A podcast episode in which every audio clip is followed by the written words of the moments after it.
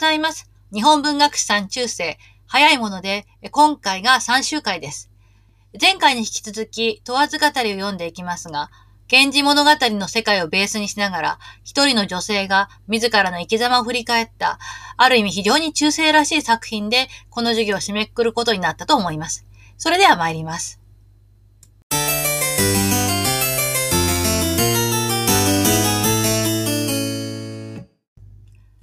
さて、前回は、呉不覚サインが二条とちぎりを結び損なって、一旦は退散した場面まで読みました。父の正忠やママ母、そして祖母といった周囲の人間と二条自身との温度差が強調されていたかと思います。今回は、前回お配りしたテキストの204ページから読んでいきます。えその翌日、夕方また呉不覚サインが正忠の屋敷を訪れる場面です。かくて、日暮らしはべりて、湯などをだに見入れはべらざりしかば、別の病にや、など申し合いて、くれぬと思いしほどに、みゆきという音すなり。ということで、まあそういったショッキングな出来事があった日なので、えー、もう非常にですね、お湯なんかも飲まずに、えー、本当にこう、引きこもっていたわけですね。で、周りの人たちは別の病気だろうかと、えー、こういうふうにちょっと心配していて、で、すっかり夜が、あの、夜に、夜になったと思った自分に、みゆき、まあ、御所様がいらっしゃったという声が聞こえてくるというわけです。またいかならんと思うほどもなく、引き開けつつ、意図慣れ顔に入り終わしまして、悩ましくすらんは何事にかあらん、などお尋ねあれども、恩依頼申すべき心地もせず、ただ、打ち伏したるままにであるに、そういふしたまいて、様々受けたまわり尽くすも、いさやいかが、とのみ覚えれば、亡きをなりせば、と言いぬべきに打ち添えて、思い消えない夕けぶり、人方にいつしかなびきぬと知らねんも、あまり色なくや、など思い煩いて、つゆの恩依頼も聞こえさせぬほどに、今宵は歌て情けなくのみ当たりたまいて、薄き衣は痛くほころびてけるにや、残り方なくなりゆくにも、世に有明のなさい恨めしき心地して、心より他に溶けぬるしたひぼの、いかなる淵に浮きな長さん、など思い続けしも、心はなおありけると、我ながらいと不思議なり。えー、というわけです。で、まあ、またその二条としてはですね、えー、どんなことになるんだろうというふうに思ってる間もなく、えー、御所様はですね、襖を引き開けて、で、大層、意図慣れ顔、これもですね、あの、源氏物語を踏まえた、ま、描写なんですけども、非常に慣れ慣れしい様子で入っていらして、で、えー、気分が悪いそうだけどもどうかだというふうに、えー、お尋ねになる。だけども、自分としては全くその返事をする気にもなれなくて、そのまま横になったままでいる。するとですね、自分の横に添い節しして、で、あれこれこう言うわけですね。そういうおっしゃるお言葉を、まあ、すべて聞き、お伺いするにつけても、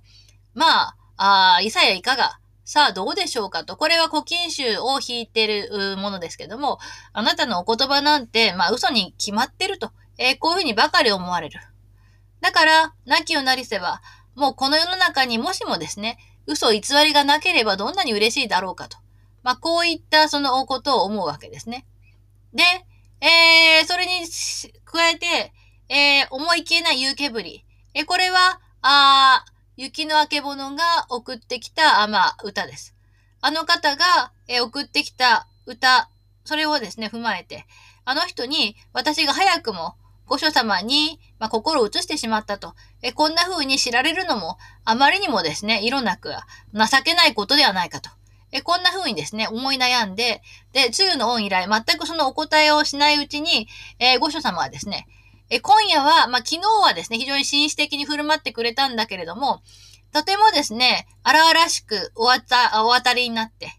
で、え次にマーカーを引いておきましたが、薄き衣は痛く滅びてけるにゃということで、ほころびてけるにゃか。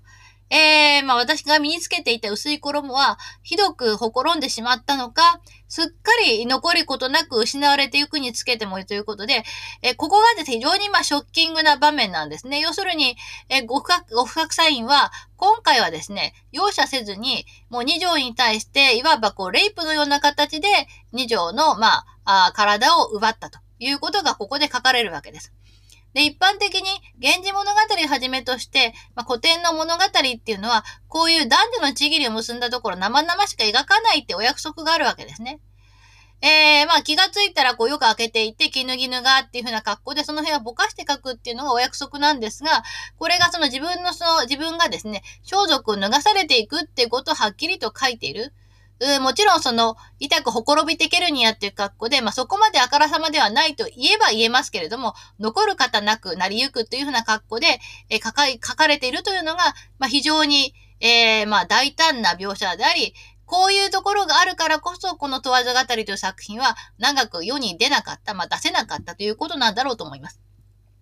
で、そういうことでですね、有明の月のように、まだこの、このように自分が生きながらえているっていう、そういう噂さえも、を恨めしい気持ちがして、心より他に溶けぬるした紐。まあ、私の本意ではない状態で溶けてしまった、えー、下着の紐の結び目の節。で、その節のように、どんな折り節に私は、えー、こんなこう情けない名を流すのでしょうかと。こんな辛い評判を立ててしまうのでしょうかと。えー、こんな風に思い続けていたのも、え心はなおありける。このような非常事態であっても、え心、いろいろ理性的にものを考える心っていうのはやはりあったのだなと。えこのように、やはりひどく不思議な気持ちがする。えこんな風に述べています。このあたりもですね、その過去の出来事に対して、今こんな風に思っているんですということを、え、まあ、付け加えているところですね。こういうその、今になって振り返ってこう思うっていうのが、えー、これは、あの、アブツニの時もそうでしたけども、この2条に関してもこの後もちょいちょい出てきます。で、えー、さらにですね、五不覚祭の、まあ、言葉が続きます。形は世々に変わるとも、ちぎりは絶えじ。愛見る弱には、隔つとも心の隔てはあらじ、など、数々受けたまるほどに、結ぶほどなき短いを明け抜く金の音すれば、さのみ明けすぎて、もて悩まうるもところせし、とておきいでたもうが、あかぬ名残などはなくとも、みだに遅れ、とせちにいざないたまえしかば。これさえさのみ連れなかるべきにもあらねば、よもすがら泣き濡らしぬる袖の上に、薄き一重ばかりを引きかけて立ち入れたれば、十七日の月西に傾きて、東は横雲渡るほどなるに、桜模様ぎの缶の温度に薄色の温度、片門の温差し抜き、いつよりも目とまる心地せしも、たがならしにかとおぼつかなくこそと。えー、まあ、こんな風に述べています。で、まあ、その、形は良いに変わるっていうのは、臨戦転生っていうことで、まあ、輪廻転生して、えー、姿形が変わったとしても、まあ、自分たち夫婦のちぎりはきっと変わらないと。で、たとえですね、会えない夜があったとしても、これは、ご不覚祭には妃がいますから、えー、ずっとこう、二女のとこに来てるわけにいかないわけですね。だけれども、えー、分け隔てをすることは決してすまいと。まあ、こんなことをですね、えー、ご不覚サインは二条に対して言うわけです。約束をする。で、それを伺っている。で、えー、そうこうしているうちにですね、夢を見ている間もない春の短い夜は、だんだん明けていって、暁を告げる鐘の音が聞こえてくる。すると、まあそうですね、ずっと寝過ごして明るくなってしまって、まあ、厄介をかけるのも窮屈だからと言って起き上がるんだけども、まあ、赤ぬ名残などはなくとも板に遅れ。えー、別にですね、そんなに自分に対して名残惜しいと思ってなくても、せめてまあ見送るぐらいのことはしてくれと。こういうふうに無理におっしゃったのね。まあ、その程度のことまでも、そんなにですね、無視をしているのも良くないことだと思ったので、えー、まあ、ずっとこう自分はこう泣き明かしていた、あのだけれども、その上にですね、そのぐっしょり濡れた袖の上に、一重だけ、まあ、羽織って部屋を出るわけですね。で、まあ、そうすると、おちょうどその、世間ではですね、えー、まあ、あの、暁型、もう非常に夜が明るくなっていて、で、えそういう中で、えー、西が、西に、17日の月っていうのが西に傾いて、で、東には横雲がこうかかっている。で、そんな中で、桜萌え木のですね、えー、まあ、仮絹の脳紙を着て、で、薄色の温度、まあ、薄紫色の温度を羽織って、で、片門のですね、糸を固く締めて折り出した差し抜きの袴を着て、いらっしゃる御所様のご様子。それが、いつもよりも、まあ、目が止まる気持ちがした。これも、他が習わしにか。まあ、誰が習慣づけたことだろうかと。えー、こんな風に、えー、非常にですね、まあ、名残惜しい気持ちで、御所様の後ろ姿を見送っていたというのもですね、一体どういう折にこういう習慣が身についたのか、あ我ながら不思議に思われましたと。これもまあ今になってそういうことを回想しているという形で綴られているわけです。このあたりですね、まあ、二条の、まあ、気持ちの変化、関係を持ったら、まあ、それまでそんなにこう、好きではなかった男だけれども、それになんかある種のこう、なんでしょうね、愛情を覚えるようになった我が心ながらそれが非常に不思議に思われたんだという形で綴られています。で、えー、まあ、こういった形でですね、二条と、まあ、五不覚祭は、えー、関係を持って、ここから二条が五不覚祭のいわば愛人の一人として待遇されることになっていくわけです。さて、えー、続く220ページは、えー、父が病気になる場面です。さつきは、鍋て袖にも梅雨のかかる頃なればにや、大納言の嘆き、秋にも過ぎて梅雨けく見ゆるに、さしも、人よにもあだにはねじとするに、さようのこともかけてもなく、酒などの遊びも書きたえなきゆえにや、女法、痩せ衰えたる、など申すほどに、5月14日の夜、大田になるところにて念仏のありし、弔問して帰る車にて、午前などもありしに、あまりに色の木に見えたもいかなることと、など申し出したりしを、あやしとて、くすしに見せたれば、気病ということなり、あまりに物を思いてつく病なり、と申して、休時あまたするほどに、いかなるべきことにかと浅ましきに、次第に思りゆく様なれば、思うはかりなく覚えるに、我が身さえ、みなずきの頃よりは、心地も礼ならず、意図は美しけれども、かかる中なれば何とかは言いずべき。えー、5月というのは、サミダレ、えー、というね、梅雨、まあ、まあ、雨が降る、ことで、世間一般の人々もですね、梅雨っぽくなることだ、だからか、えー、父親の嘆き、これは、この前の部分でですね、正忠が仕えていた御佐川院が亡くなったという出来事がありまして、まあそういったことを含めて、えー、お父さんである大団子の嘆きは、秋以上に、まあ、非常に重く見えた。で、えー、それにマーカーを引いておきましたけども、一晩もですね、虚しく一人寝が住まいとしていた。要するに、この正忠っていうのが非常にまあ、公職なプレイボーイだったっていうことをここでは言ってるわけですが、そういったことも全くなくって、お酒を飲むと言って遊びもすっかりやめてしまったせいなのか、女法痩せ衰えたる。ひどく痩せ衰えてしまったと。えー、こういうふうに、まあみんなが言っていた。で、えー、5月14日の夜に、大谷というところでお念仏の放映があった。それをまあ弔問した帰り道の車の中で、で、ちょうどですね、そのさっき、まあ、あの、先導、先導する牙ですね、もあったんだけども、その人たちが、あまりにもお顔の色が黄色く見えますと。で、これどうしたことでしょうかと。え、こんな風に言い出した。で、ちょ、これはおかしいぞということで医者に見せたところ、これは極まり横断だということで、これはあまりにひどくものを思い詰めるとなる病気なんですと。いうふうに言って、えお灸をですね、いっぱいした。で、それで、まあ、どうなるんだろうと思ってですね、浅ましきに、まあ、困ったことだ、どうしようと思っていると、だんだんこう重くなっていくわけですね。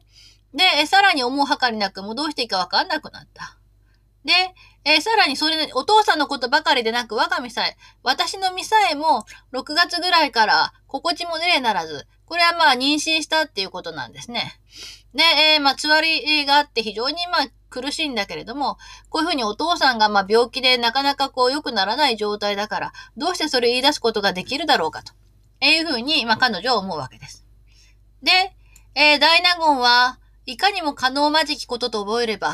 御所の恩ともに、今一日も解くと思う。とって祈りなどもせず、しばしは六角くしげの矢にてありしが、7月14日の夜、川崎の宿所へ移ろいに移ろいしにも、幼き子供はとどめをきて、静かに臨終のことどもなど、思いしたためたる心地にて、おとなしきこの心地にて一人まかりてはべりしに、心地霊様ならぬを、しばしは我がことを嘆きて、物なども食わぬと思いて、とかく慰められしほどに、知るきことのありけるにや、ただならずなりにけりとて、いつしか我が命をも、この旅ばかりやと思いなりて、初めて中道にて、女法、大山福ということを7日参ら、祀らせ、比叡にて七社の七番の芝田楽、八幡にて一日の大般若、河原にて石の塔、何くれと、せた、あ、さたせ、せられるこそ、我が命の惜しさにはあらで、好みのことの行く末の見たさにこそと覚えしさま、罪深くこそ覚えはべれと。えー、続いていきます。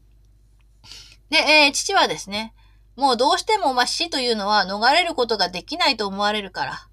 あ御所様、まあ亡くなったですね、えー、御佐川法皇のお供をして、もう一日も早くあの世に行きたいと思うと。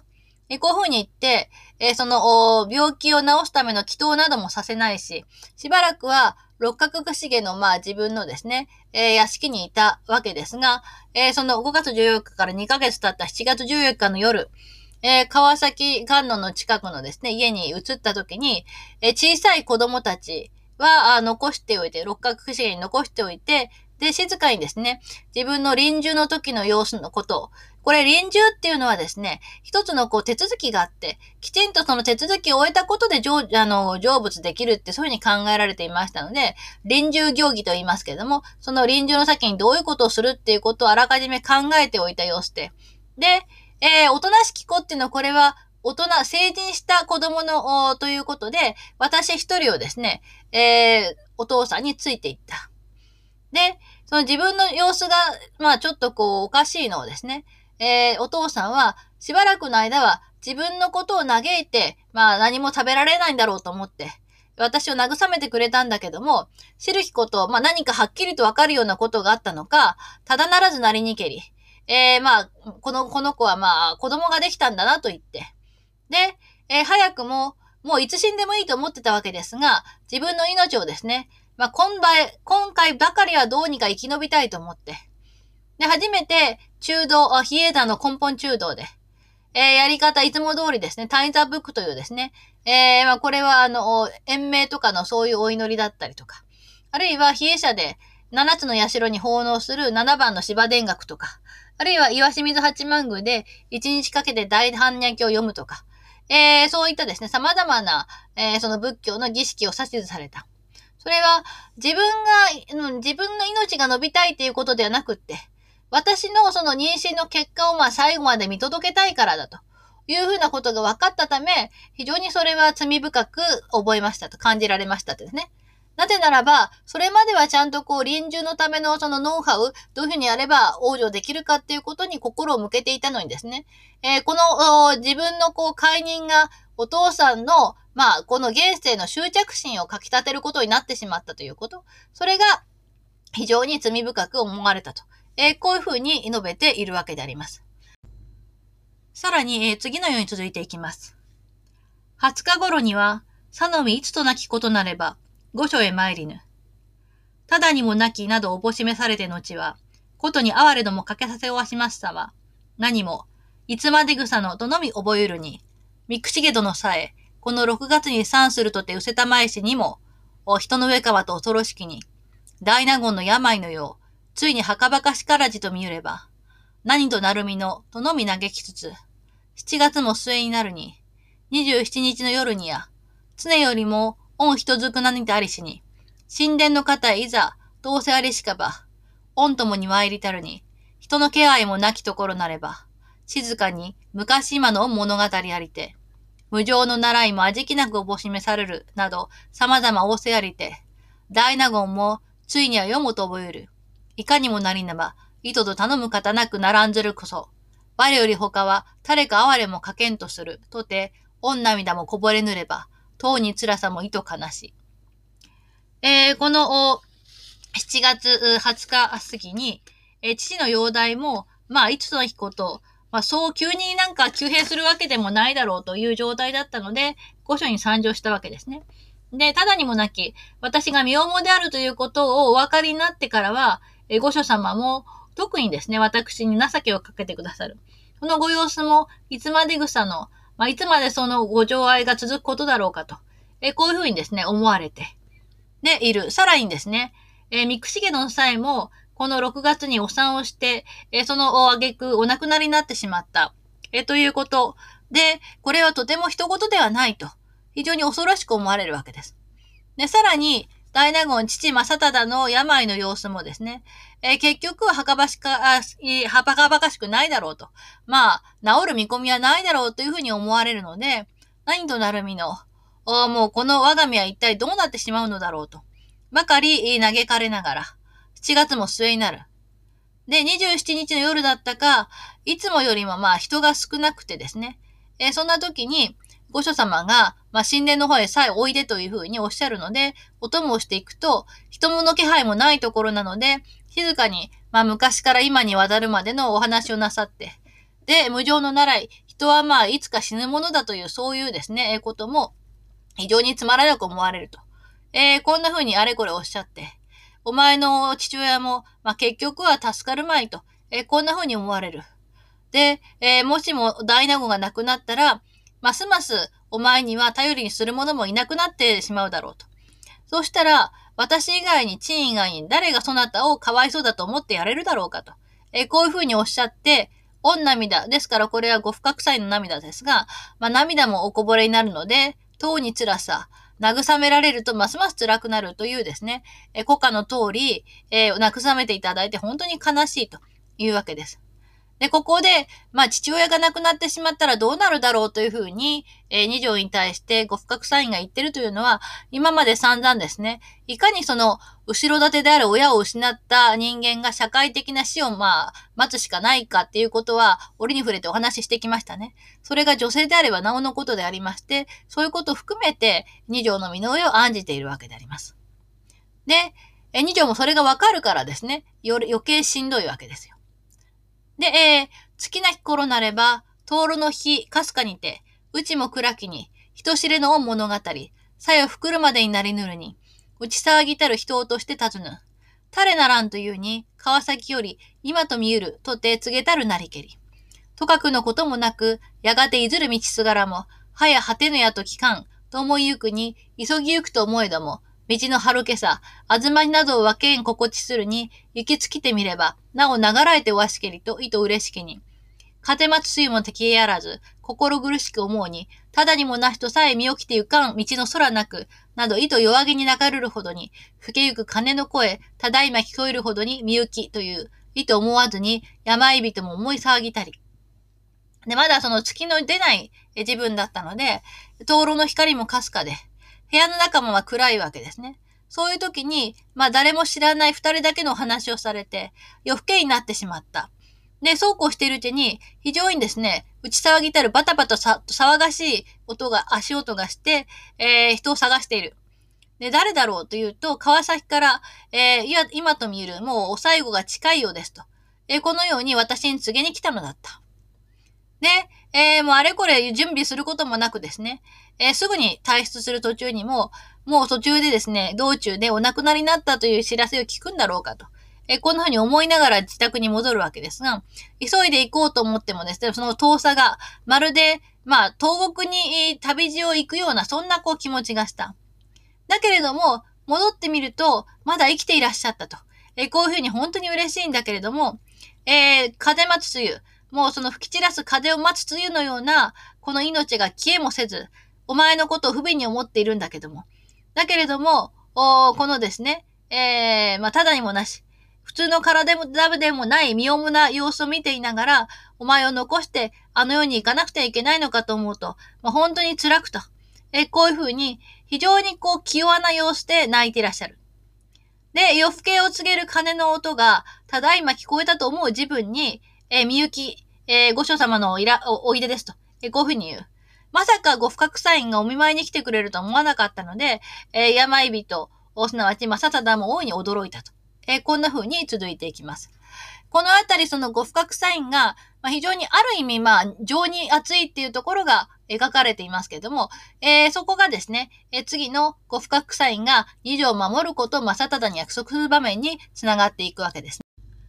見車差し寄する音すれば、急ぎ出たるに、北面のゲロを二人、天井人一人にて、糸やつしていらせたまいたり。二十七日の月、ただいま山の葉明けいずる光もすごきに、我もこを降りたる薄色の恩の押しにて、とりあえずおぼしめしたる様も、糸おぼただし。えーと続きます。で、その御所様のですね、えー、見車を建物に寄せる音が聞こえたので、急いで出たところ、お供としては、北面の下郎が二人、そして天井人が一人。で、御所様は非常に、まあ、やつした、目立たない身なりでお入りになった。で、27日の月というのは、これは三日月なんですが、欠けている側が右側で、まあ、あの、化粧品とかの顔ってありますよね。あの、顔の三日月マークの逆です。で、そういったその薄い三日月の光がですね、ちょうどこう山の葉を分けて出てくる。そんな光もですね、まあ、ぞーっとするような寂しさがあって、そんな中で、割れ木工というですね、お花を折った薄色の恩小脳紙、まあ、小さい脳紙をですね、えー、お召しになって、で、えとりあえず、まあ、取るものもとりあえず、お見舞いを思い立たれた。えというふうなご様子。これも、まあ、御所様にここまで父が思いをかけていただいたっていうことが、主だたし、非常に面目が立つというわけです。で、次が、あの、父のセリフです。今は、狩りの衣を引きかくるほどの力もはべらねば、見え立つるまでは思いよりはべらず、各入りおわしましたると受けたまるなん、今はこの世の思い出なる、よしをそうし申さるほどなく、やがて引き開けていらせたもうほどに、起き上がらんとするも叶わねば、たださてあれ、とて、枕にご座を敷きて、ついさせたもうより、袖の他まで盛る恩涙もところせく、恩幼くよりなれつこう祭りしに、今はと聞かせおわしおわしましつるも悲しく、今一度とおぼしめしたちつる、など、仰せあれば、かかるみゆきの嬉しさも置きどころなきに、このものが心苦しさなん、覚えやる方なくはべる。母には双葉にて遅れにしに、我のみと思い育みはべりつるに、ただにさえはべらぬを見置きはべるなん、あまとの憂いに勝りて、悲しさも哀れさも言わん方なくはべるよし、泣く泣くそうせられれば、ほどなき袖を我のみこそ、誠の道の触りなく、など、細やかに仰せありて、死と休ませおわしおわしますべし、とて立たせたまいぬ、というわけです。で、まさただはこんな風に、まあ、ご、えー、言います。今はもう自分は仮銀を着るほどの体力もございませんので、お目にかかるなんてことは思いもよりませんと。で、このように御所様がわざわざ私のためにいらしてくださったということを受けたまりましたことが、今となってはもうこのような思い出でございますと。えこういう旨をですね、え申し上げる。でそうすると、御所様は間もなくですね、そのままその襖を開けて入っていらっしゃる。で、慌てて父を起き上がろうとするんだけども、もうその体力もないから、たださてあれ、もうそのままでおれと、え、このようにおっしゃって、で、枕元に、えー、まあ、おご座、あその円座ですね、を敷いて、で、そこに、えー、お座りになるや否や、まあ、袖に余る涙も、まあ、おびただし、本当にですね、えー、もう涙もろくてですね、ボロボロ泣いていらっしゃるわけです。で、恩幼く、これはまあ、あの、御所様は自分に対して敬語を使うわけですね。え私が幼い頃から、えー、お前は私によく仕えてきてくれたので、今は最後と聞くのも本当に悲しくて、えせめてもう一度会いたいと思ってやってきたのだと、こういうふうにおっしゃってくださる。すると、おまさただはですね、このように御所様がお出ましくださったことの嬉しさも、もう身の置きどころがないぐらいですけれども、この子、これが二条のことですね。この子が本当に不憫で、それが思いやる方なくはべる。私としてはもうどうしようもございませんと。で、この子は母にはですね、まだ幼い時に先立たれてしまいましたので、私しか世話をする肉親がいないと思って育ててまいりましたけれども、今このようにですね、ただでさえはべらぬ、身重の体でございます様子を、まあ、あ見ながら、それを残して自分が死んでしまわなきゃいけないということが、多くの悲しみの上でもですね、えー、まあ悲しかったり、哀れだったり、本当にこれは言うほどもないことですと。えー、こういうふうに、まあ、暗に、えー、自分の娘もどうかよろしくお願いいたしますということを、まあ、ご不覚祭にお願いをしているわけです。そのように、正方から聞いたご不覚サインは、ほどなき袖を我のみこそということで、まあ、この子をこう守ってやるには、私はまあ非常にその小さい袖しか持っていない。まあ自分の力は本当にまあ十分ではないけれども、だけれども、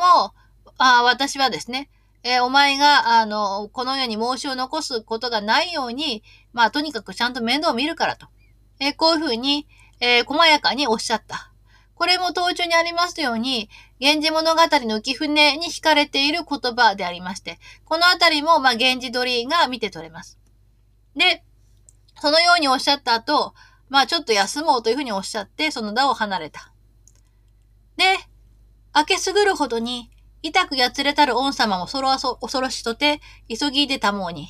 古賀の大乗大事の美はとて持たれたりしと、言葉の帝、言葉の院の御たちを、はるかに移されたまいける頃とにや、大乗大臣にたまわせたりけるとてありしよ。見車に参らすとて、花田の薄用の札にて、御たちの尾に結びつけられき。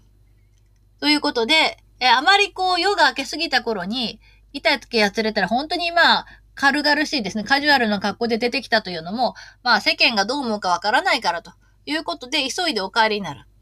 そのお礼ということでですね、他の大乗大臣、えー、これは、えー、その作者のですね、父方の祖父である源の道照ですね、えー、が、あの、琵琶ということで、父が、まあ、その伝来の琵琶を持っていた。それと、言葉の院が、太刀をですね、はるか、まあ、遠いところ、これは、あの、沖ですね。沖に今、入るになった時か、その時に、道照にくださった。ということで、それもももらっていた。それを、お礼ということで、えー、ご不覚祭のお車のうちに差し上げた。で、えー、そこにですね、花田色、藍色のですね、薄用の紙がその太刀の尾に結びつけてあったのだと。で、別れても、ミオのちぎりのありと聞けば、なお行くせを頼むばかりと。おという歌があった。で、ここで、まあ、現世でですね、お上にお別れ申し上げても、ミオのちぎり、主従というのは、前世、現世、来世の、この三でのちぎりがあると。このように聞いておりますから、あの世でまた、ご所様にお使いできるだろうということを頼みにするばかりでございますと。いうふうに歌を送った。で、それに対して、哀れにご覧ぜられぬる。何事も心安く思いおけなど、返す返す仰せられつつ、官魚なりて、いつしか御自らの御手にて。この度は、浮世の他に巡り合わん、松暁の有明の空。何となく見心に至るも嬉しく、など思い浮かれたるも哀れに悲しと。いうことで、で、その歌を、まあ、ご深くサインは、哀れに非常にしみじみと見たと。で、何事も安心しておけと。え、このようにですね、繰り返しおっしゃって、で、お帰りになってから、あ、たちまちですね、え、御自ら、陰自らの、おまあ、文字で、この度はという歌が書かれてあった。今度は、この辛い現世ではなく、あの世で、えー、要するに、まあ、浄土でお前と再会しよう。えー、この有明の、まあ、空の下でと。えー、こういうふうにですね、え歌を返した。で、これはやはりね、その、正忠が、来世でもまた御所様に巡り会いたいですっていうふうに書いて、それに対してご不覚祭も、来世でまた会おうなっていうふうに返してくれたということが、正忠としては、なんということもなく自分が差し上げたものをお気に召したという様子も嬉しいというふうに、えー、私のことを思ってですね、それだけの、まあ、お礼をしているっていうことも非常にありがたいと思う反面悲しく思われると。え、このようにですね、えー、二条は父とご不覚祭とのやりとりを見ていたわけですね。えこのように、院と正忠との間で、まあ、二条の面倒を院が見るという約束が取り交わされた後、お次のような記事が続きます。8月2日、いつしか、前生寺大納言、御帯とて持ちてきたり、両案ならぬ姿にてあれと、仰せくだされたる、とて、脳死にて、全空、侍、ことごとしく引きず、引き繕いたるも、見る折と、おぼしめし急ぎけるにやと覚ゆ。病人もいと喜びて、剣売などいい、いとまなあまるるぞ、これや限りと哀れに覚えはべりし。おむるよりたまわりて、ひそせられたりし、塩釜という塩と引かれたりし、というわけです。で、この8月2日っていうのは、まあ、あの、文永9年、えー、1272年、えー、作者が15歳の年です。で、前書時代納言っていうのは作者の叔父の高明ですね。えー、それが恩帯。これはあの、今でもまあ、岩田帯を締めるっていう儀式がありますが、その着体のための帯で。ここでは、この赤ん坊のお父さんが、まあ、いいんだから、恩という言葉がついています。で、通常ですね、この帯を締めるという着体の儀というのは、妊娠5ヶ月目で締めるという、まあ、ことなんですけども、これは、二条のお父様、サタダが、まあ、いつその死ぬか、死ぬかわからないってそういう状態であるので、まだまあ、実質的には4ヶ月なんですが、えそれを持ってきた。だから、いつしか早くもというふうに言ってるということになります。で、両案ならぬ姿というのはどういうことかというと、えー、先ほどもちょっと申しましたが、この時ちょうどご下が員が亡くなっていて、両案中なんですね。本当は喪に服していなきゃいけないんだけれども、だけど、まあ、喪服ではない形でということです。これは、その作者のこの着体の儀をですね、晴れ晴れしい、まあ、正式な、要するに、あの、藻だからっていうことで、その、つましくするんじゃなくて、盛大にやってやろうというですね、ご不覚祭の配慮ということになります。えそこをちゃんとこのご不覚サインが気にしてやったということですね。で、そういうことで、脳室型で、そのさっきや侍を伴って、非常にこう、前生寺が物々しく立派にしてきたのも、これは、あみる折、えー、すなわち、父の正忠が、まあ、生きているうちにと、そういうことで、えー、院がですね、ご所様が、急いでくださったんだろうと。このように思われた。で、そういうその、ご不覚サインの、まあ、思いやりを、病人も大変喜んで、で、え、その死者であるおじさんの高明にですね、券売とか、まあ、死者をねぎらってお酒を進めることですね。そういうことを、まあ、指図したりした。で、それもこれや限り、まあ、これも、それが最後だろうと。えこういうふうに非常に悲しく思われましたと。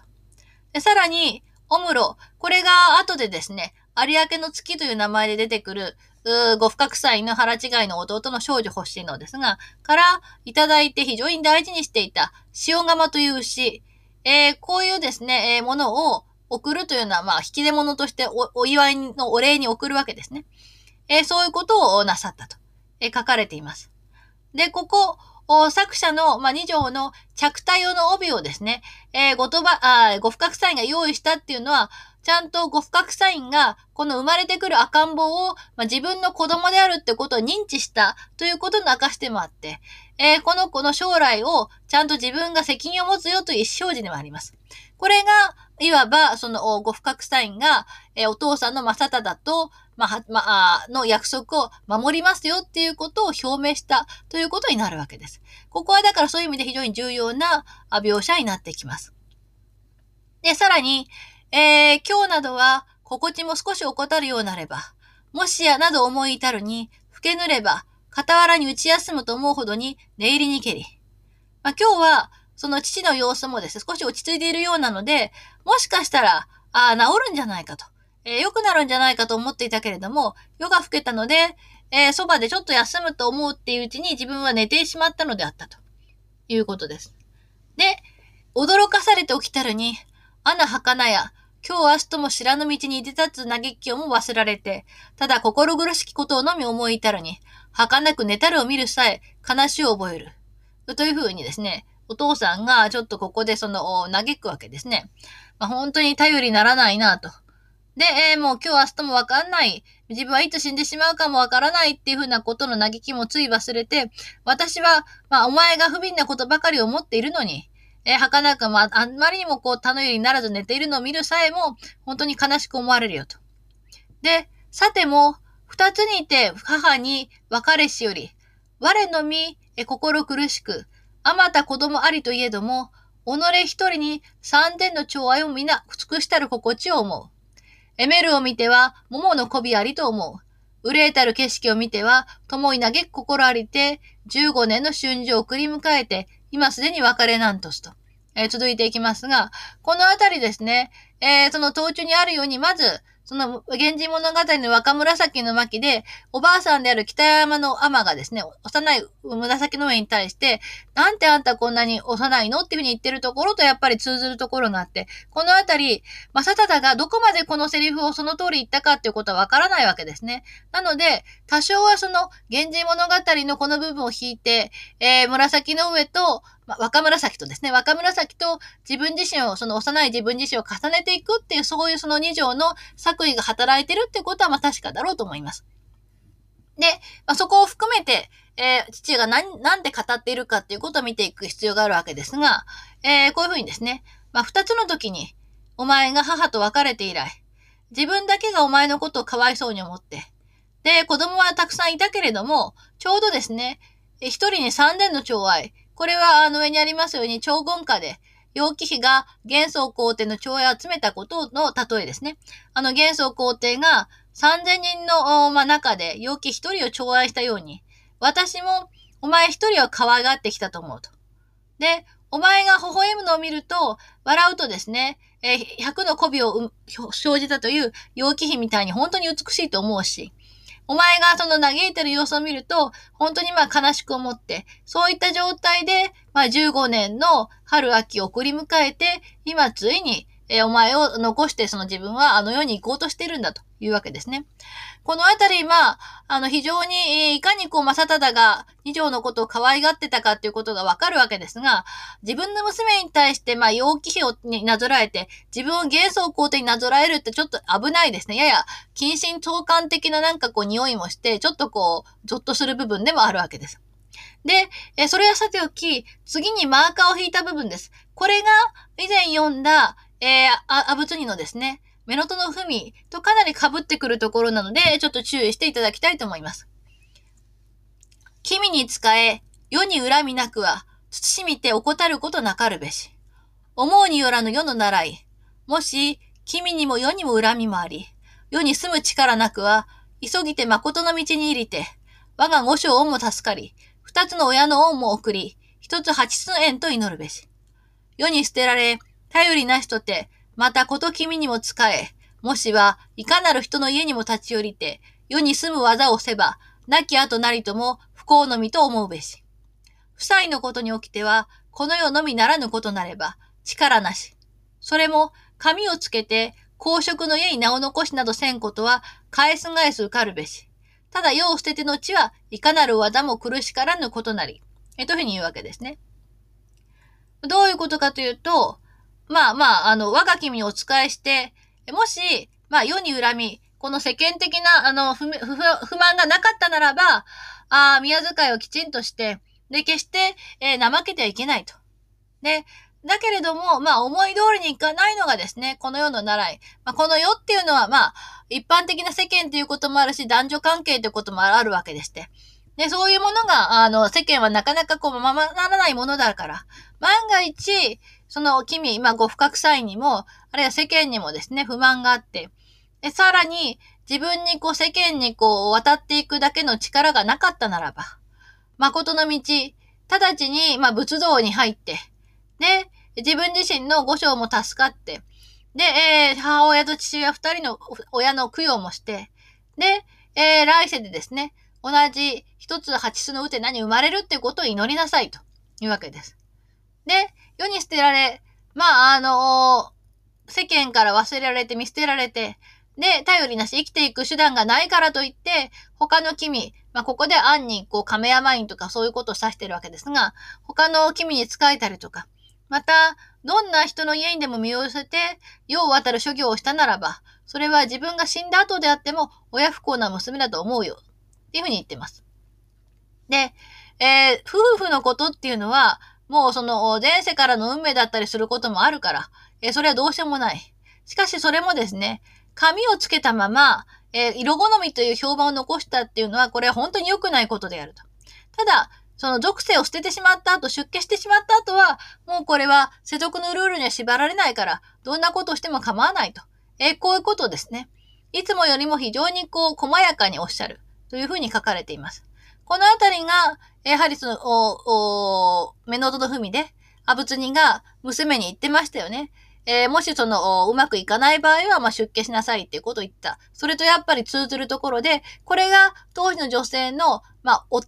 の、貴族に、えー、まあ、こういったですね、国務を目指すような、あ宮中、えー、高級に入った女性の一つの理想的な振る舞いということになるのだということがわかります。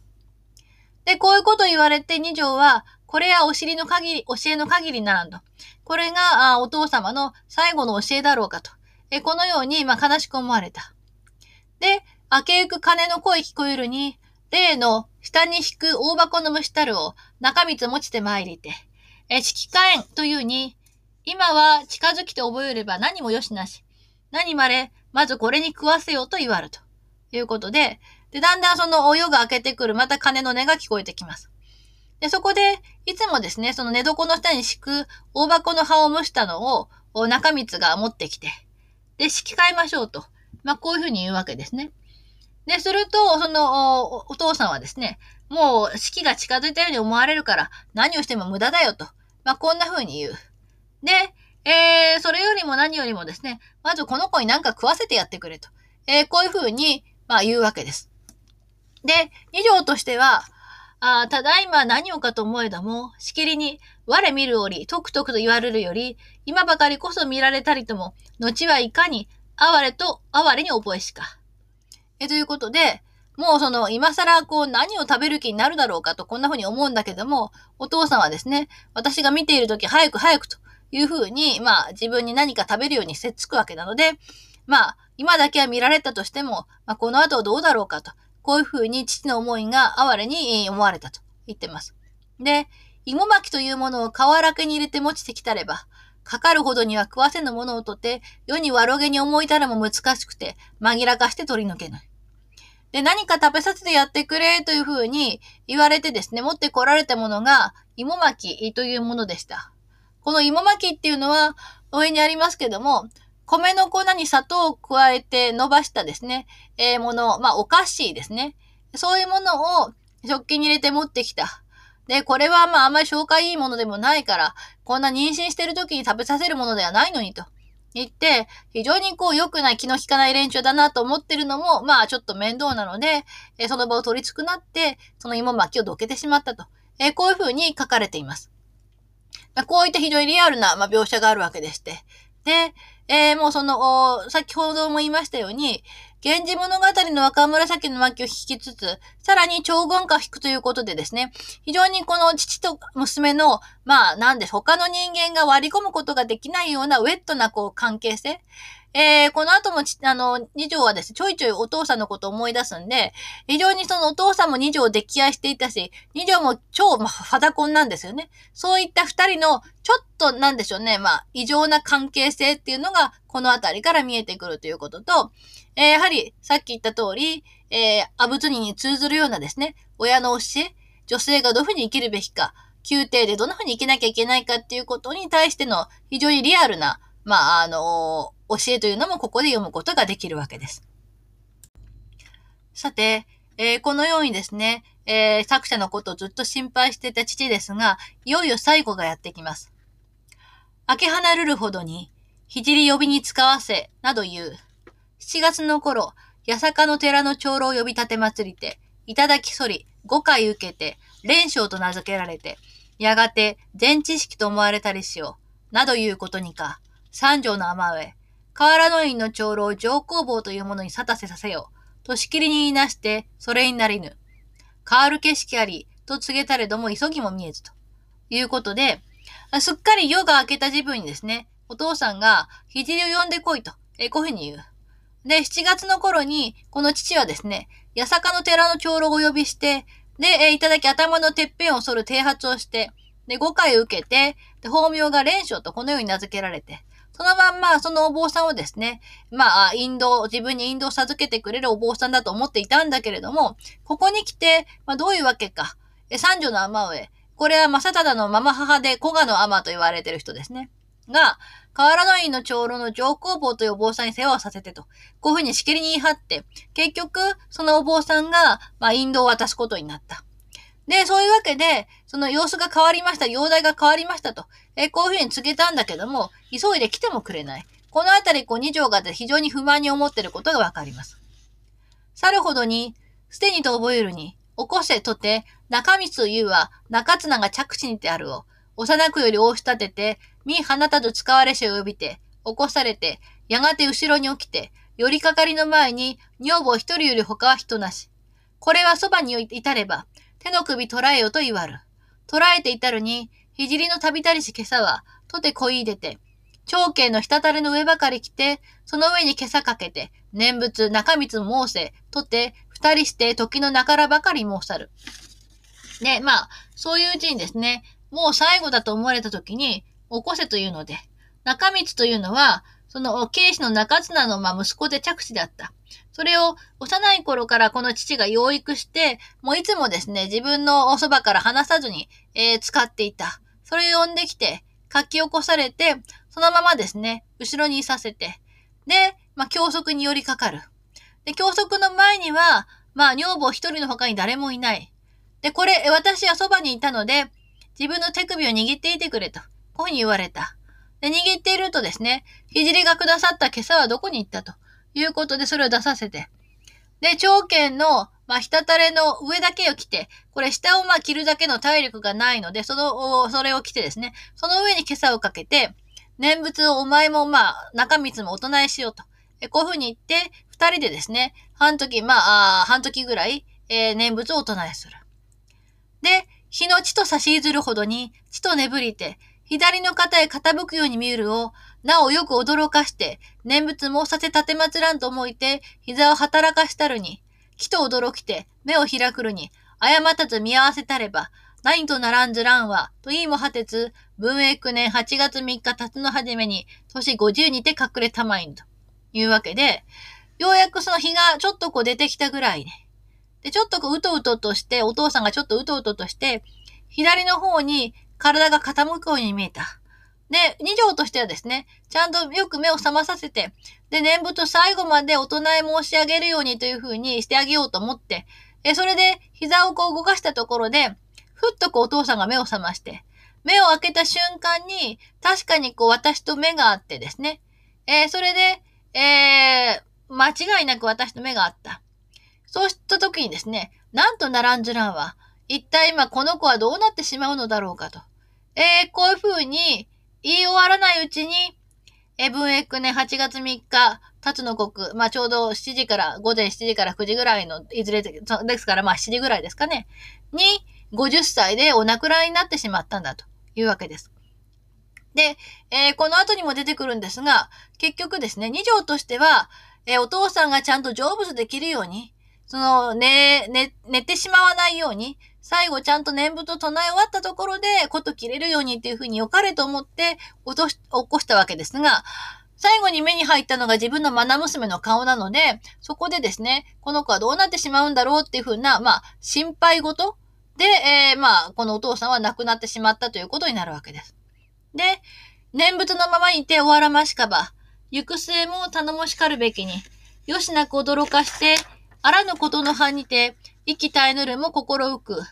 すべて、えー、何と思う計りもなく、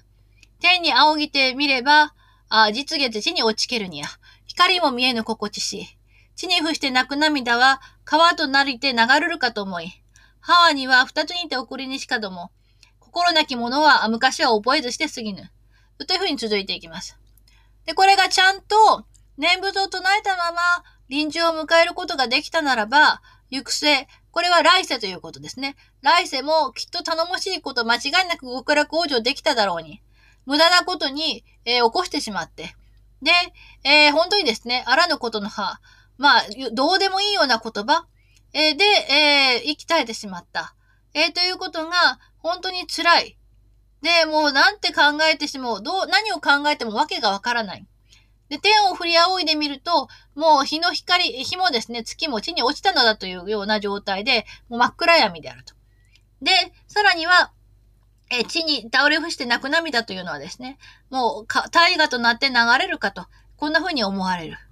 で、お母さんにはですね、2歳で、まあ、死に別れてしまったけれども、もうそういうですね、子供の昔のことっていうのは忘れてしまった。ということで、こっから先がそのお父さんへの二条の思いが語られていきます。章を受けて、えー、四十一日というより、初めて膝の上に潜めけるより、15年の春秋を送り向かう。明日には鏡を見る折も、他が影ならんと喜び、夕べに衣を着るとても、他が恩ならんと思いきということですね。その、まあ、このように生を受けて41日目、初めてお父様の膝の上に抱かれた時から、えー、もう15年の春秋、年月を送り迎えましたと。朝、その顔を見る時もですね、えー、私はこのような美女、その誰の顔に似たのかしらと。えー、つまりこれは、まあ、イケメンのお父さんに似て、私も美人に生まれたっていうことをとても嬉しく思い、というふうに書かれていても、これだけでですね、二条がいかにファダコンであるかってことがわかりますね。で、また、夕べにですね、衣服を着るにつけても、こういった素敵な衣服を、まあ、装束を身につけることがでできるのは、誰のおかげかしらと。えこれも全部お父さんのおかげなんだと思っていたと言うんです。で、五体新聞絵師ことは、その恩、迷路八万の頂よりも高く、養育不知の心だし、母に代わりてせちなりしかば、その恩また次第海の水よりも深し、なんと報じ、いかに報いてかあまりあらんと思うより、折々のことの葉思い出るも忘れがたく、今を限りの名残は、身に変えてもなお残りありぬべし。ただそのままにて、成果天様をも見るわざもがなと思えども、限りあれば、4日の夜、神楽岡という山へ送りはべりし、虚しき煙にたぐいても、友の道ならばと、思うも快なき袖の涙ばかりを片身にと、えー、帰りはべりしというわけでして、で、その、私がですね、五体満足で、まあ、生まれついたそのご恩は、染色八万の頂きよりもその高いし、えー、私をですね、ずっと養ってくださった心は、お母さん代わりで非常にまあ切実なものがあったから、そのご恩は、まあ、海よりも深い。で、どのように恩返しをして、どういうふうに報いたらいいだろうかと思いにつけても、その時々のですね、お父さんの言葉は忘れがたいし、えー、もう今限りという最後の名残惜しさは、我が身とまあ引き換えにしてもなお惜しく思われると。で、ここまではまあ、お父さんの恩が深いので、というふうなことで、まあまあいいんですけども、次ですね。えー、ただそのままにて成果天様をも見る技もがなっていうことで、その亡骸をですね、その、ダビに伏すこともなく、そのまま置いておいて、すっかり変わり果ててしまうありさま。要するに腐り果てて、それが白骨になるまでの様子を見る手段が、術があればいいのにと。こういうふうに思う。っていうのが、まあ非常に、これはこの当時あったクソー氏、クソーズ、えー、というですね、ものと関わってくるわけですけども、よくですね、その最愛の妻が亡くなって、その妻の遺体を、えー、まあ燃やすことをせずに、えー、腐っていくのを、まあ、見届けようとしたというですね、出家者のエピソードなんてありますけども、娘が自分の父親をですね、えー、その、ダビに伏さずに、お父さんの亡骸をいつまでも置いといて、えー、もう白骨になるまで見ていきたいっていうふうなことを言うこと自体が、まあちょっとその、ゾッとするっていうか、やっぱりこの辺が非常に歪んだあのファザコンの持ち主であるっていうことがわかる部分かなと思います。で、まあそうは言ってもですね、そんなことはできないので、4日の夜に神楽岡という山で、えー、お父さんをお送りした。で、そのダビの煙と一緒についていく手段があればいいのにと、えー、こんな風に思っても仕方がない。その袖の涙だけをですね、お父様の形見として帰ってきたのですと。えー、こんな風に綴られます。で、虚しき後を見るにも、夢ならではと悲しく、昨日の面影を思う。今とて死も進まれ、えー、進められしことさえ、返す返す、何と言い尽くすべきことの葉もなし。我が袖の涙の海を見つせ川、流れて通え影をだにみん。えー、お父さんがいなくなったですね、えー、虚しいその後を見るにつけても、夢でなくては、あ、こんなことがあるだろうかと、えー、非常に悲しく。で、昨日までの面影を死ぬんだるんであったと。で、えー、もう、今の時にですね、最後に、えー、ま、ちゃんとこう、食べ物を食べろというふうに言われたことを思い出す、出すにつけても、返す返す、何と言っていいかその言葉もないのだと。いうことで、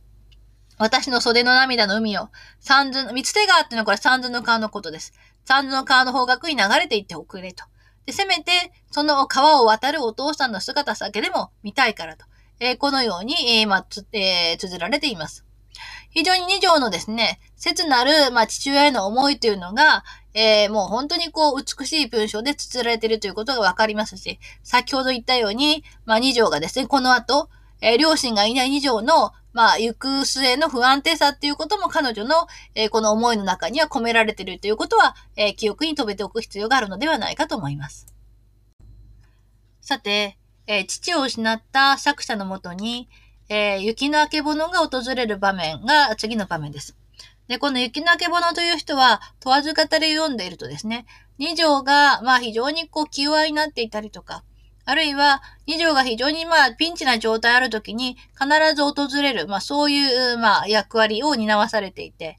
えー、漫画のですね、ガラスの仮面、これ皆さん読んだことがあるかどうかわかりませんけれども、このガラスの仮面に登場する紫のバラの人のイメージを私は持っています。でそんな雪のけぼのがどんな風に現れて何を語ったかということが次の場面です。えー、テキストは233ページ読んでいきたいと思います。つゆけにし明日は、ごしょごしょの恩使いより始め、雲の上人をしなべて、尋ねこぬ人もなく、使いを起こせぬ人なかりし中に、元友の大納言一人訪れたりしも、世の連れならぬことなりと述べていまして、まあ父が梅雨と消えた朝は、様々な御所からご弔問の使者が来たりとか、あるいは天井人がみんなですね、やってこない人もいないし、使いを起こさない人もいない。それぐらいまあ、父は辛抱があったということを言ってるわけですが、その辛抱の厚い父だったんだけども、老いである源の元ともだけがやってこなかった。これは常識では考えられなかったと。このように述べています。で、えー、その、えー、それにですね、そういった慌ただしい中ですが、その時にこんな風に綴られていくわけですね。その折の、その暁より日を隔てず、心の内はいかにいかに、ととぶらいしとの長月の十日余りの月を知るべに、尋ね入りたり。なべて黒みたる頃なれば、無門の脳死姿なるさえ、我が色に孫を心地して、人づてに言うべきにしあらねば、神殿の南向きにて会いたりと。いうふうに語られていきます。あの時のあの明け方からですね、それこそ毎日のように、あなたのお気持ちはどうですかどうですかと、えー、こんな風に尋ねて起こした人。これが、すなわち雪の明けぼのですね。それが、9月10日過ぎの、えー、長月の10日余りの月っていうのは、これ非常にその、明るい月ですね。明るい月の光を頼りに入ってきた。で、世間一般がですね、その、誤差外のもということで、黒っぽく装ってる自分なので、えー、彼もまた、無地のですね、まあ地味な脳死姿だったんだけども、それまでが、あ我が色、すなわち父の母に服している私の、まあ装束の色と同じように覚えて、で、親しみを覚えてですね。で、人づて、取り次ぎの人を介して話をすべき場合でもないので、神殿の南向きの間で応対したと書かれています。で、えー、昔今の哀れ取り添えて、今年は常の年にも過ぎて、哀れ多かる袖の暇なきと。えー、言ってまして、もう本当にですね、えー、昔は今の悲しみを合わせ述べて、今年はいつも年以上に悲しいことが多いですね。と。で、涙で袖の、まあ、乾く間もないことですと。えー、まあ、こんなことを言って、で、えー、さらにですね、えー、人としての苦婚の式。ついに、常に愛みよとかやも、せめての志と覚えし、など、泣きみ笑いみ、よもすがら言うほどに、明けゆく鐘の声聞こえるこそ、下に会う人からの秋の世は、言葉残りて取り泣きにけり。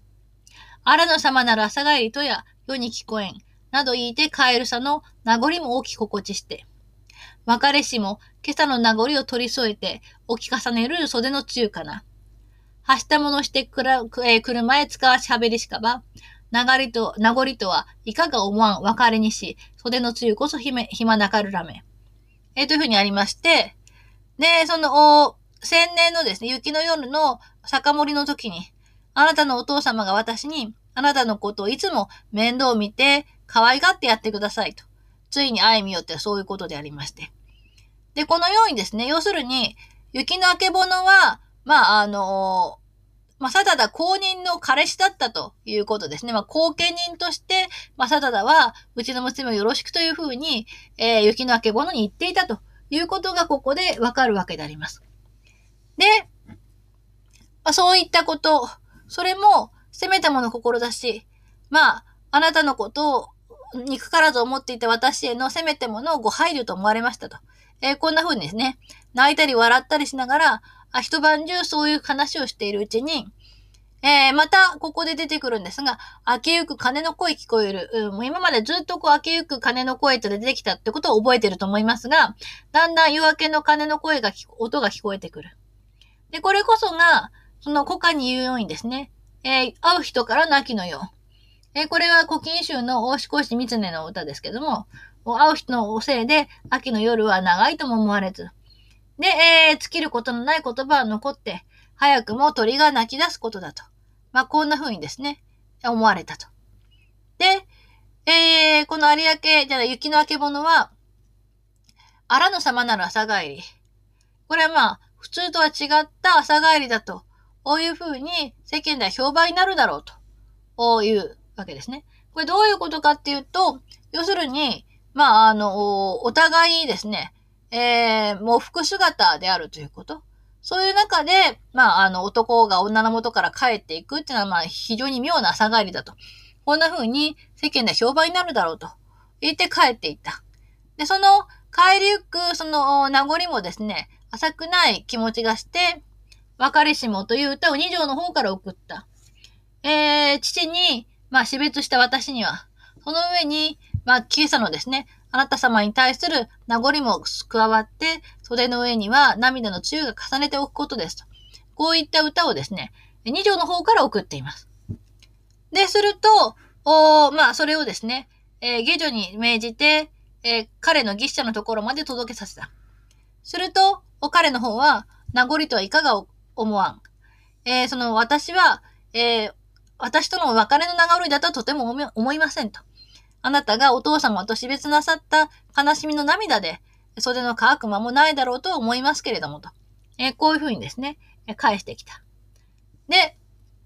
よもす柄の名残も、他が玉倉にかと、我ながらゆかしきほどに、今日は思い出られる折節、日和田の仮衣ぬ来たる侍、文の箱を持ちて注文のほどに佇む。彼よりの使いなりけり。糸細やかにて。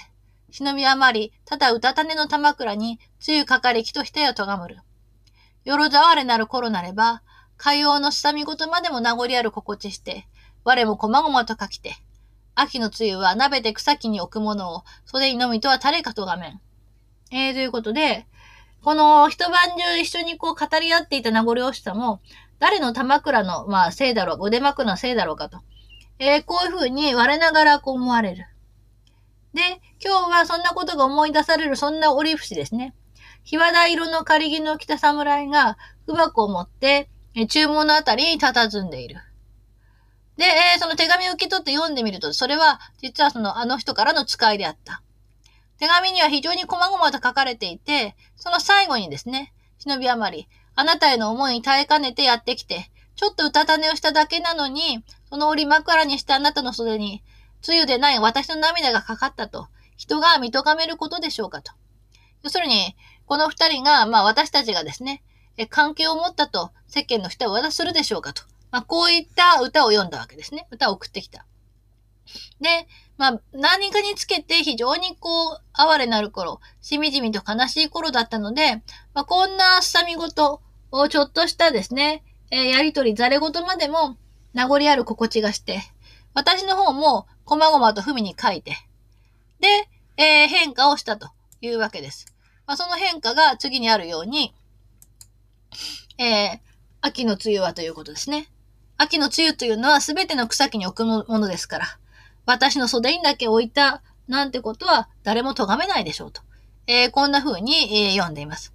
まあ、こういった雪なけぼのとの、まあ、さ、なんで、些細なやりとりで、えー、この二条は心を慰めていたということがわかりますし、非常にこの雪なけぼのがですね、えー、まあ、父に代わってではないですけれども、父の依頼を受けて、うちの娘よろしくって言われていたことをですね、きちんと守って、何かあると二条のサポートに回ってくれているっていうことがこのあたりからもわかります。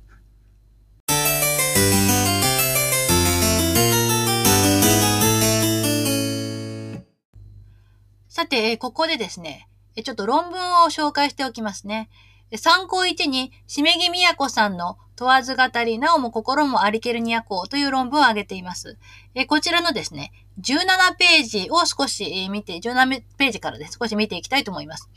で先ほど、あの、ずっとこう、読んできて、え時々こう、筆者のですね、今になって昔を振り返ってというような冷静なこう、ツッコミが入るっていうことを指摘したと思います。そこについての論文です。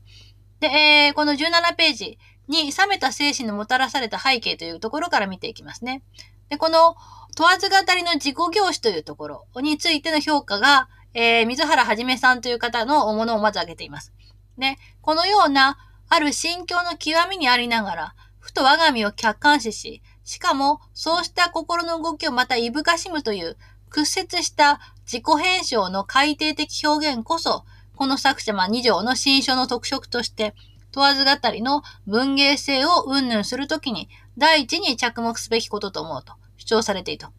で、まあ確かに、中世の女性の日記として、この冷めた心の存在は我々にとって驚きであるというふうに一応認めてはいるんですが、しめぎさんは、ただ、これはですね、事情、の成立事情を考慮せずに、あまりにもこの二条に対して、まあ、近代的な自我というものをですね、読みすぎて嫌いもなくはないだろうと。えこういうことを指摘しています。で、その成立事情についてまず触れて、それが、まあ、二条の冷めた意識がもたらされた事情とどんな風に関係のあるのかということについての、まあ、考察が、え次にですね、示されています。で、えー、その、ちょっとあと10行目ぐらいですかね。というのはというところから見ていくと、本作は単に人生の記録として事実を記述したものではなく、そこには追憶の印象が捉えた自己表出がなされており、また、執筆時点の作者の自己把握をもっと積極的に見るならば、自己の真実を表現しようとして自己造形が試みられているということを指摘して、で、ここにはですね、大切な2つの視点が隠されていると述べています。で、その第1点として、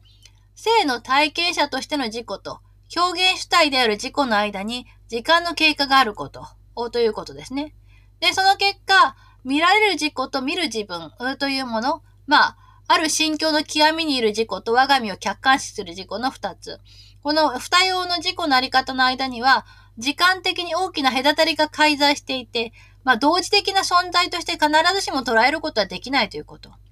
で、それゆえ、まあ、作品に描き出された当時の心情というのは、時間の経過と、それに伴う心の客観化を通し、ロゴス化されているということができる。まあ、この点から、回想日記問わず語りには、自己に対し冷めた目が開けてくる素地があるということを指摘しています。で、なおも心のありけるにやといった感想も、まあ時間の経過によってもたらされる自己客観化によって執筆地に挿入されたというふうに考えるべきであると。それから、第二として、回想された主人公である自己の心情には、執筆時点の作者の心情が重ねられているということ。言い換えるならば、どのように過去の自己を捉え返し、また自己造形を成しているかという問題だということ。でこれが作品の執筆意識の問題とも深い関わりを持つだろうという指摘がなされています。で、えー、その作者の自己造形という点ですね、まず内容の面から、あまあ、迫っています。でこれはまあずっとこう言い続けてきてるわけですが、二条はこの中世の物語復興期、これについては、まあ、中世王朝物語のところでお話をしましたね。で、この物語復興期とも言える時期に生を受け、源氏物語の象形、甚だしい時代精神のもとに古典により自己の美意識を養い、形成していったと。で、えー、あまり読めませんでしたけども、作品の中には、昔物語の心地して、昔物語めきてといった言葉が出てくる。これは、物語の世界を理想として、それを通して現実を見るっていうですね、そういった規範的な意味が込められている。で、物語世界によって美意識が形成された作者にとって、まあ、彼女自身の波乱に富んだ生涯の中でも、重大なクライマックスはですね、それぞれが二条の心の鏡にどのように照らし出されていたかということ。それを、まあ、源氏物語の影響をですね、えー、即してみようということで、今まで読んだ部分をちょっと思い出してみていただきたいと思います。まず思いがけなくご不覚祭の来訪を受けた場面1。これが紫の上の新枕の記事と重ねられる。で、実は二条も紫の上もこの時ともに14歳であって。で、えー、ご不覚サインを、まあ、光源を父とも慕い上げてきたのに、突然の仕打ちに二条の方は陰を拒み通すけれども、不本意ながら、まあ、少女時代への決別を迫られた許せなさが表されている。で、まあ、陰の恨み事や慰めに、ついに一言も答えずに通したということが、まあ、彼女のせめてもの反抗だったということですね。で、それと、おまあ、えー、額紙までぐっしょり濡れて伏している紫の上の姿。あ、ということ。で、そして少女の思いの他の態度に恨み事を言う二人の男性。で、えー、紫の絵も二条も、えー、絹絹の文に変化することも拒み通してしまうと。こういった、えー、二人の態度の告示というもの。これが、源氏物語の文句までそらんじて、しばしば引用する二条であってみては、気づかないはずはなく、むしろ、一言もその手に触れていないところに、逆に、まあ、自己造形にそういった物語の影響が強く働いていたことが想像できるということです。で、場面の2位は、二条が、まあ、院の超人、まあ、帝のいい愛人として生きることが決定して、で、雪の明けぼのとひとやかな愛に悩む、その後の彼女の出発点となる出来事。で、この院と二条と雪の明けぼの関係というのは、え内十条の薫、仁王宮、浮船、この錯覚関係になぞらえて、浮船の心情と彼女の心情がしばしば重ね合わされる。で、場面3、これも読めてはいないんですが、二条と陰と有明の月との関係。これは、僧侶でありながら、まあ、恋の情に囚われた、え、柿の本の木の僧正という坊さん。あるいは、志賀寺の聖。といった、まあ、その、説話的な主人公が引き合いに出される一方、陰によってですね、えー、ご不覚サイン自身によって、女三宮と光源氏と柏木の関係になぞらえられている。で、えー、院の長妃であることを知りながら一途に思い詰めた、えー、有明の月の二条に対する恋心というのは、これは、柏木が女三宮を垣間見てから募る思いをどうしようもなかった、その様子に重ねられていくし、さらに、え二条が有明の子を飼いにして、出産して、で、その後間もなくですね、流行り病で儚い最後を遂げたこの有明の月の生涯というのは、まんまま柏木の人生と似通っている。で、二条自身が有明の月の最後の手紙にですね、柏木の手紙の形容を重ねて、で、発行のまま生涯を閉じた有明の月の運命を惜しんでいる、悲しんでいる。それは、えー、そういったこともあるということ。このように、内容的に二条を辿った人生は、そのままそっくり、まあ物語の女主人公の人生であり、彼女自身がそういうことをかなり自覚した上で、巧みに自己造形を行っているという指摘をなされています。で、次にですね、表現の点では、和歌というのが、まあ、重要な意味を、まあ、持っているということであります。で、えー、和歌がですね、どうもその二条自身がリアルタイムでその和歌をその読んだわけではなくて、後になって和歌をですね、えー、挿入している。当時の作として挿入しているっていう問題。で、これはどういうことなのかということです。で、えー、場面1、2、3いずれをとってもですね、自己の歩みを描写する筆遣いが非常にレトリカルであると言える。その描き方っていうのは、引き歌を多く取って、で、え、歌言葉、過去の持つ美しい調べによって文章に艶を持たせて、物語の言葉を用いては、物語に豊かなイメージを、まあ自分の自己の世界と重ね合わせて、作品を豊かにして、さらにですね、愛人からの歌の言葉を巧みに取り入れて話を展開させているという指摘がなされています。で、具体的にですね、そのご不覚サインのみゆきの場面が、まあ、引用されています。で、そこに、ま、どういった歌がですね、引用されてるかってことを具体的に、イローハニホという格好で、えー、まあ、弾いています。で、えー、次のですね、ページ、22ページを見ると、以上によって作者が意識的に文学的習字を駆使して、叙情性を盛り上げていこうとしている様子は一目瞭然であると。そして、この叙情の高みにおいて、主観の表彰とも言うべき和歌が読み込まれていると。このように指摘しています。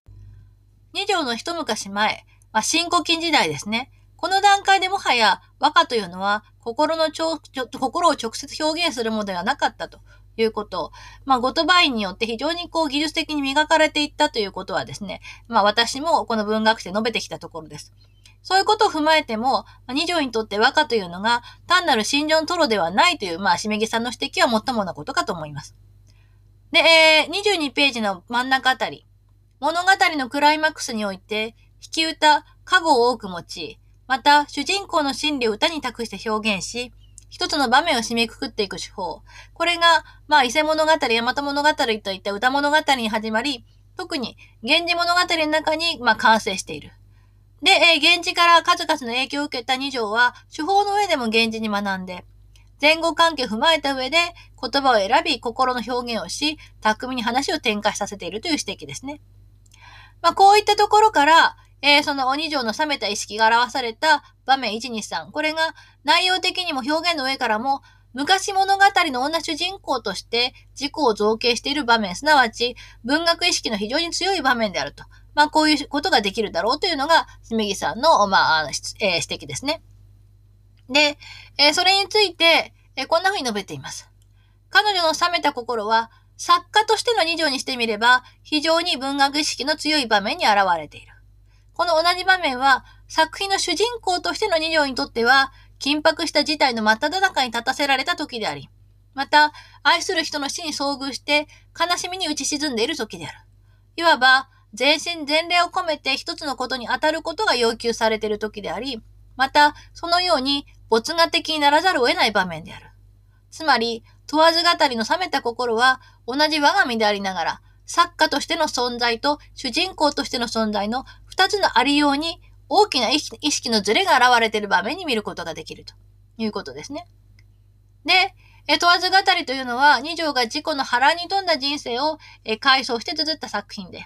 それは回想執筆時点の心境によって思い返されながら、一方、過去の時点である当時に、まあリアルタイムのその時に遡って、その時点にある事故が捉え返されようとしている。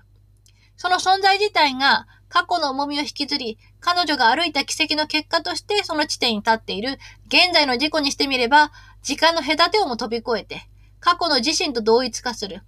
この同一化は極めて自然であり、また当然とも言える。この意味から、息、泣き、喜ぶ生身の事故と、それを見つめて筆にしようとする自分。その両者が執筆時点での2条のうちに同時的存在として生きている。自己を語るがゆえに他者を見るようには突き放せず、我が人生なるゆえに美しくも語りたい。二条は一方で過去の自分との同一化を味わいつつ、一方で自己を静かに見つめる作家の意識を持ち続けていたと。こういう指摘ですね。自分自身を主人公として捉え直すっていうことで、まあ多少盛りたいって意識は当然出てくるわけですよね。その二つのあり方が緊張関係を生み、作者の意識の上に登らないときは問題にならない。しかし、主人公としての二条にとって、事態が最も切迫し、感情の同様なし高ぶりが絶頂に達するとき、いわば、すべて何とも言うべき方もなき状況にあるときは、まさにそのときは、作者としての二条にとっては、場面のクライマックスを最も効果的に演出するとき、つまり、最も理性的で緻密な構成力を必要とするときとなり、この二つのあり方のズレが最もひどくなり、二条の意識化から冷めた心が頭を持ち上げるのであると。なおも心のありけるには、二条が自己の心の内に潜む、まあ、デモに驚きの声を上げるのは、まさにその時なのであると。この部分ちょっとこう文学的な表現に流れているところはありますけれども、こういった問わず語りの特徴っていうことはですね、この作品を読んでいく上で非常に重要な指摘であろうかと思います。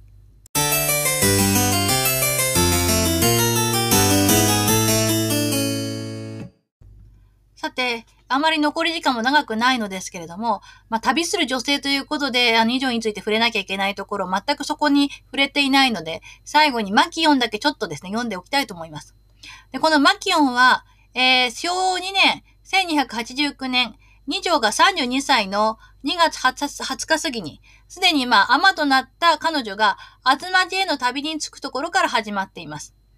で、えー、まあ、いつですね、二条が出家したのかとか、え、どこで出家したのかっていうことは全くその分かっていません。ただですね、一つ知られているのは、マス鏡の差し口にですね、えー、昭和元年、すなわちこのマキオンの始まる前の年の6月に、雪の明けぼの正代に実金の娘、少子、これが後の永福門院なんですが、えこの少子が伏見天皇の女房として受代する際に、え二条がですね、呼び出されて奉仕したんだけれども、その時に彼女がですね、今度三条という名前を付けられてしまった。この三条、三条という女房名っていうのは、あんまりこう格の高いものではないんですね。女房の名前もランクによって変わっていって、例えばその、県霊門院中の、県主門院中納言とか、右京の大部とか、そういった名前もあれば、えー、安価門院四条とかっていう風に、四条三条っていうのから、あの、京都の道の名前ですからね。そういう名前っていうのはあまりこう喜ばしいものではない。で、あんまりこう格が高いものではないから二条としては大変不満だったんだけども、もっといい名前はすでにこう他の女房たちに付けられてしまっていたから、まあまあまあということでなだめられたと。えー、こういうふうな記事がマス鏡の差し口にはあります。えー、この時の、えー、彼女の立場から考えると、出家したのはまあこれより後っていうことになりますので、おそらくまあ、末期のような始まる直前に出家したんだろうと考えられます。でそういった彼女が、えー、どんな風に、え、このマキオを語り始めるかということをですね、えー、あの、お配りしたマキオの抜粋のお冒頭から少し見ておきたいと思います。如月の20日余りの月とともに都をいではべれば、何となく捨て果てにし住みたく、住みかながらも、またと思うべき世の習いかはと思うより、袖の涙も今更、宿る月さえぬるる顔には、とまで覚えるに、我ながら心弱く覚えつつ、大阪の関と聞けば、宮も笑いも果てしなく、と眺めすぐし県蝉丸の住処も後だにもなく、関の清水に宿る我が面影は、いでたと足元より打ち始め、ならぬ旅の装いと哀れにて、安らるるに、いと盛りと見える桜のただ一木あるも、これさえ見捨てがたきに、田舎人と見ゆるが馬の上四五人、汚げならぬが、またこの花のもとに安らうも同じ心にやと覚えて、行く人の心を弔る桜かな、花や関森大阪の関、など思い続けて、鏡の宿というところにも尽きぬ。まあ、2月の20日過ぎの、えー、月、えー、これはまあ、まだ夜が更けて出るですね、遅い月です。それと一緒に都を出ましたので、なんということもなく、まあ、すっかり捨ててしまった住処とはいうものの、再びまた都に戻ってくることがあるんだろうかと。えー、こんな風に思うと、えー、まあ、袖の涙も今更ながらですね。袖の涙に映る月影さえも涙に濡れた顔をしているという、伊勢が読んだ古い歌そのままだと。こんな風に思われにつけても、我ながら心細く感じられる。で、えー、ここが大阪の席だと。大阪の席っていうのは、まあ、都とですね、えー、都以外、ひなとを分ける、そういう境目、ここを一歩出たら、まあ、ここはもはや、もはや都ではないんだってとこですね。そういうところで、あの、セミマルが読んだという、宮も笑やも果てしなければというですね、歌。これ、当中にありますように、新古今和歌集に入っているセミマルが読んだとされている歌ですが、まあ、宮殿に住もうが、笑いに住もうが、人間との欲望には限りがないと。まあ、そういった歌。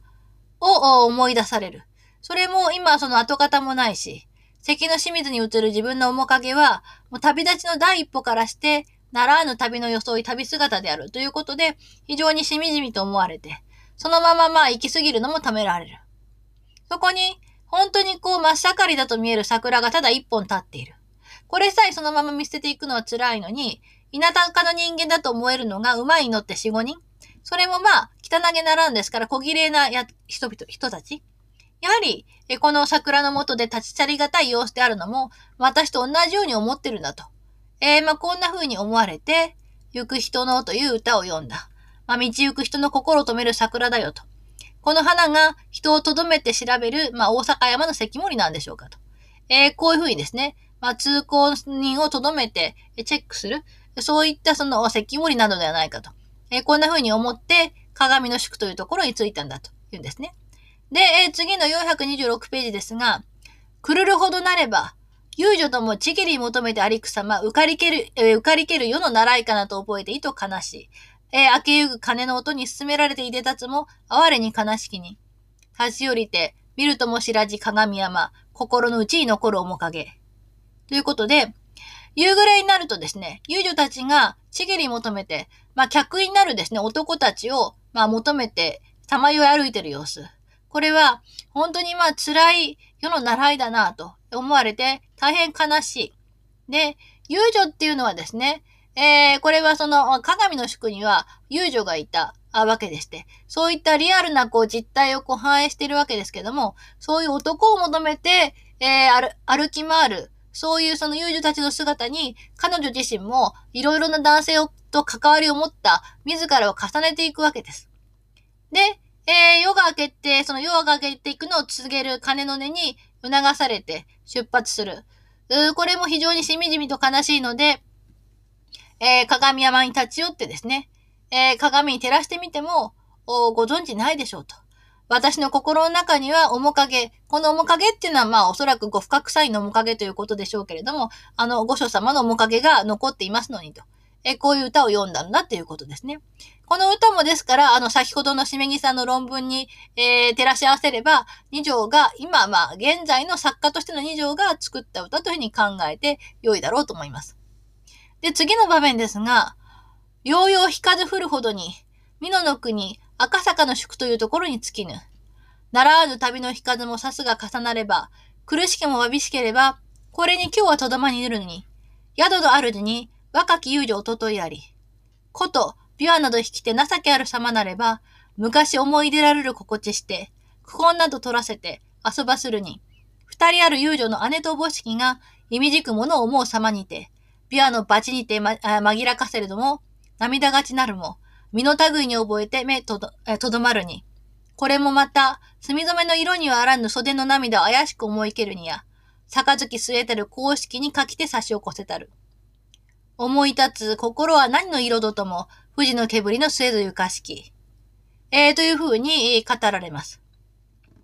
えー、しばらくですね、ようやく日風が立っていくうちに、美濃の国の赤坂の宿というところに着いた。で、まあ、慣れない旅の日数が重なるとですね、やっぱりまあ、しんどいし、えー、辛いので、この日はこの赤坂の宿に宿を取った。で、するとですね、宿の主のところに若い遊女の姉妹がいた。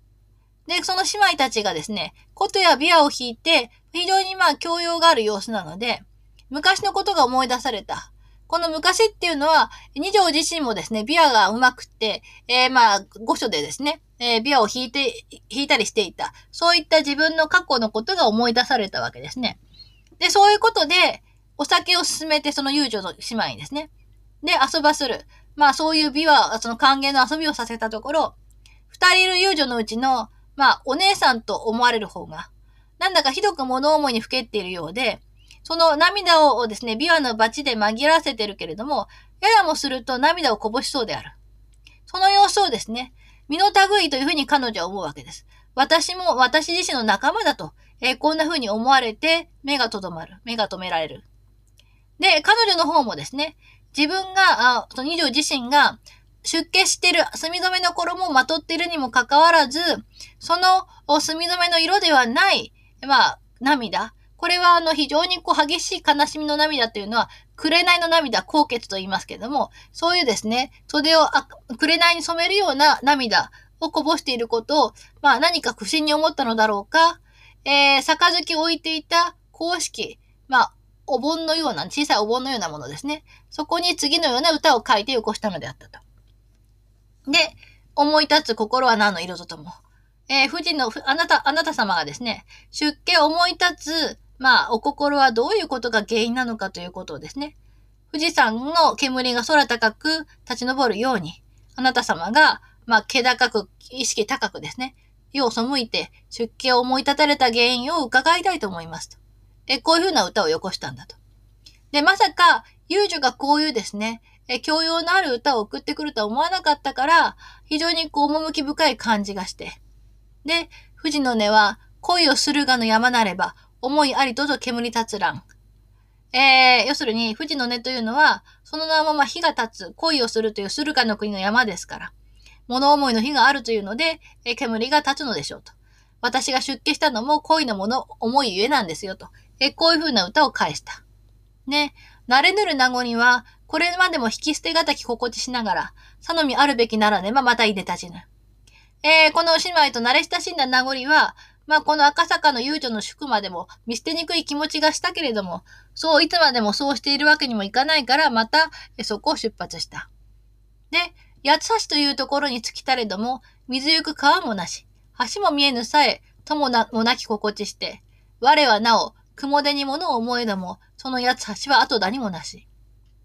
この八つ橋というのは、まあ、三河の国の歌枕ですけれども、まあ、伊勢物語のですね、えー、八つ橋と、これをこう、被せているわけでして、伊勢物語のように、その、水ゆく川というのがあるわけでもないし、橋さえ、八つ橋と言ってるのに、橋さえもない。非常にまあ友達がいないようなですね、まあ物足りない気持ち、これが寂しい気持ちがして、我はなお、私の方は雲で、まあ、あれこれとですね、ものを持っているんだけれども、伊勢物語に言われず、言われている八橋という、この八橋はですね、その影形もありませんと。こういったやや拍子抜けした気持ちを歌に読んでいます。このあたり、伊勢物語を弾きながらですね、えー、その伊勢物語とは違う現在の八橋の様子を歌っています。で、ここでその426ページには、遊女という言葉が、まあ、2回、出ているわけでして、これが彼女のですね、自意識と重なってくるという指摘も以前からなされています。要するに、まあ、宮中でですね、様々な男性とか、ちぎりを持たされた。これは自分の意思でない部分もかなりあって、そういった、まあ、よるべない意味というのを彼女は遊女になずられていて、それを非常にその旅に出てですね、そういうことを帰って実感することになると。まあ、こういった書きぶりが特徴的であります。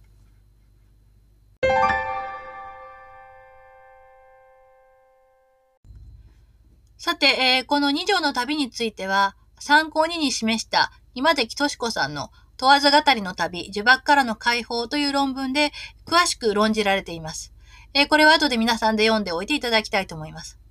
でえ、そこの要約だけちょっと紹介しておくと、え鎌倉時代にですね、大きな旅をした女性として、阿仏と二条っていうのは共通するわけですね。しかしながらこの二人というのは、制度の中と外という観点で見るならば、全く対極的な存在であるということ。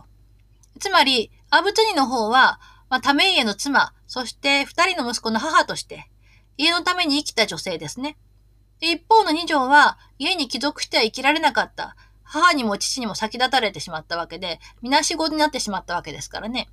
そういう意味では、独身者で単身者であるということ。こういったまあ違いがあるんだけども、えー、結局二条の旅はですね、そういう意味では制度から逸脱した女の旅ということであって、で、ここでいろんなこう、様子を今崎さんが示している資料を見ると、女性、こういう女性が旅をするってことには、かなりこうリスクが伴ったっていう現実もある。しかしながら、歌枕担保とか、最終的には都に帰ってくるというですね、制度的な旅の類型と、まあ、表現を超えた、まあ、冒険的で個性的な新しい旅というふうに、今崎さんはこの二条の旅を評価しています。で、そういったそのプラスの、まあ、要素が問わず語りの旅にはあったんだっていうことをね、指摘していらっしゃいます。えこのあたり、そのかなり詳しくですね、えー、この私が読まなかった、えー、この後半のですね、えー、4、第4部、第5部のあたりについても、えー、詳しく言及されてますので、ぜひ読んでみてください。えー、前半しか読まないと非常にこう、昼ドラ的なですね、ドロドロした雰囲気しか、まあ、見えてこないんですけども、え後半を読んでいくと、二条がかなりその旅の中で自己解放しているってところも分かっていただけると思います。余談ですが、しばらく前にヒットしたドラマ、逃げ恥の原作者、海野津波さんが、問わず語りを原作とした漫画、高級、これ全5巻です。が、えというものを書いています。これはもう10年以上前に、この問わず語りを演習で扱った時に、皆さんの先輩が教えてくれたものなんです。が、実際読んでみたらです。ね、会話が京都弁なところをはじめとして、まあ、原作にとても忠実に書かれていて、いい漫画でした。てか泣きました。えー、Kindle で今電子書籍化されてるようなので、もし興味がある人はぜひ読んでみていただきたいと思います。えー、これはおまけの情報でした。